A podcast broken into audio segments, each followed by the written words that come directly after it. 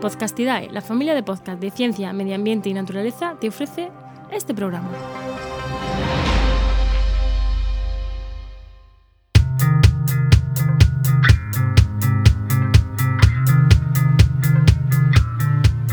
¿Qué pasa? Acabas de llegar a El Charco, un podcast de opinión sobre medio ambiente.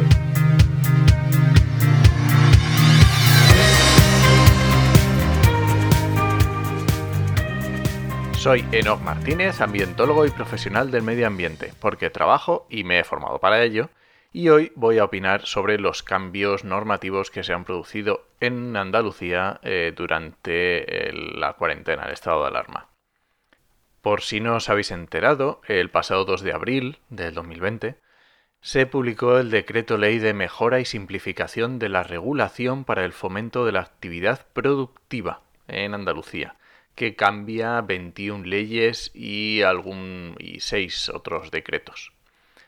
Eh, esto es un charco que tampoco es, mm, o sea, no es, no estoy descubriendo nada. Ha salido un, ha habido eh, artículos en la prensa, se han pronunciado eh, ONGs como Amigos de la Tierra, Ecologistas en Acción, Greenpeace, Overlife, WWF hicieron un comunicado conjunto. Pero bueno, voy a explicar un poquito eh, los cambios que se. algunos de los cambios que se ponen en la ley, en este nuevo decreto. Por un lado, se amplían las actuaciones que se pueden declarar de interés autonómico. Eh, urbanizaciones, puertos, aeropuertos, embalses, grandes establecimientos comerciales y turísticos, bueno, etc. ¿Qué ocurre por el cambio este de, de que se puedan declarar de interés? Cuando un proyecto se declara de interés, se produce un relajo de los requisitos ambientales que tienen estos proyectos. Por esto que entren dentro de este epígrafe es relevante para, para el medio ambiente. Otra modificación que se produce es que se modifica la Ley de Ordenación Urbanística de Andalucía para reducir los plazos de tramitación de planes urbanísticos. Esto aparentemente es perfecto, mm, en la teoría es muy bonito, está genial, pero hay que tener en cuenta que en la actualidad la Junta de Andalucía es incapaz de cumplir sus propios plazos para evaluar este tipo de informes. Esto quiere decir que si lo hacemos todavía eh, más cortos esos plazos, pues mm, imposible. Otro cambio. Se elimina la necesidad de evaluación de impacto ambiental estratégica para la implantación de diversas infraestructuras, canteras y minas. Se cambia ese, ese- ese proceso de evaluación de impacto ambiental estratégica por una por la realización de un informe. Hay que tener en cuenta que el proceso de evaluación ambiental estratégica eh, lleva una serie de garantías implícitas, una serie de procesos que si se los quitas, te los estás cargando, te los estás saltando. Ese es el objetivo. Otro cambio. Se modifica la Ley de Gestión Integrada de la Calidad Ambiental. Se sustituye el régimen de autorización ambiental unificada por el de calificación ambiental.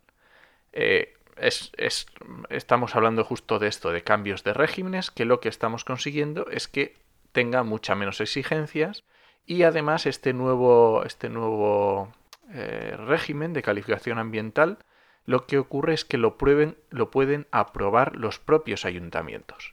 Ojo al marrón para los ayuntamientos, bueno, pequeños y no tan pequeños, ¿vale? Un ayuntamiento se le echa muchas veces eh, trámites administrativos que muchas veces no son capaces de asumir. Os voy a poner un ejemplo con una capital de provincia, un ayuntamiento de una capital de provincia, de no sé qué comunidad, ni de qué provincia, bueno, prefiero no decirlo, que resulta que no sabían realizar un trámite de evaluación de impacto ambiental estratégica. Algo que debería ser simple, sencillo, que deberían tener más que trillado los ayuntamientos, pues esto, un ayuntamiento capital de provincia. Imaginaros un pueblo pequeño al que se le presenta uno de estos proyectos. Es algo inasumible. Bien. Más modificaciones. Se modifica el reglamento que regula el régimen aplicable a los suelos contaminados y el reglamento de vertidos al dominio público hidráulico y al dominio público marítimo terrestre. Os, os podéis imaginar cuál es el, el objetivo. Y se modifica también la ley de medidas frente al cambio climático. Obviamente no es para hacerla más exigente. está claro que es intenta un fomento de, de, la especulación urbanística y de los boom que ya todos conocemos.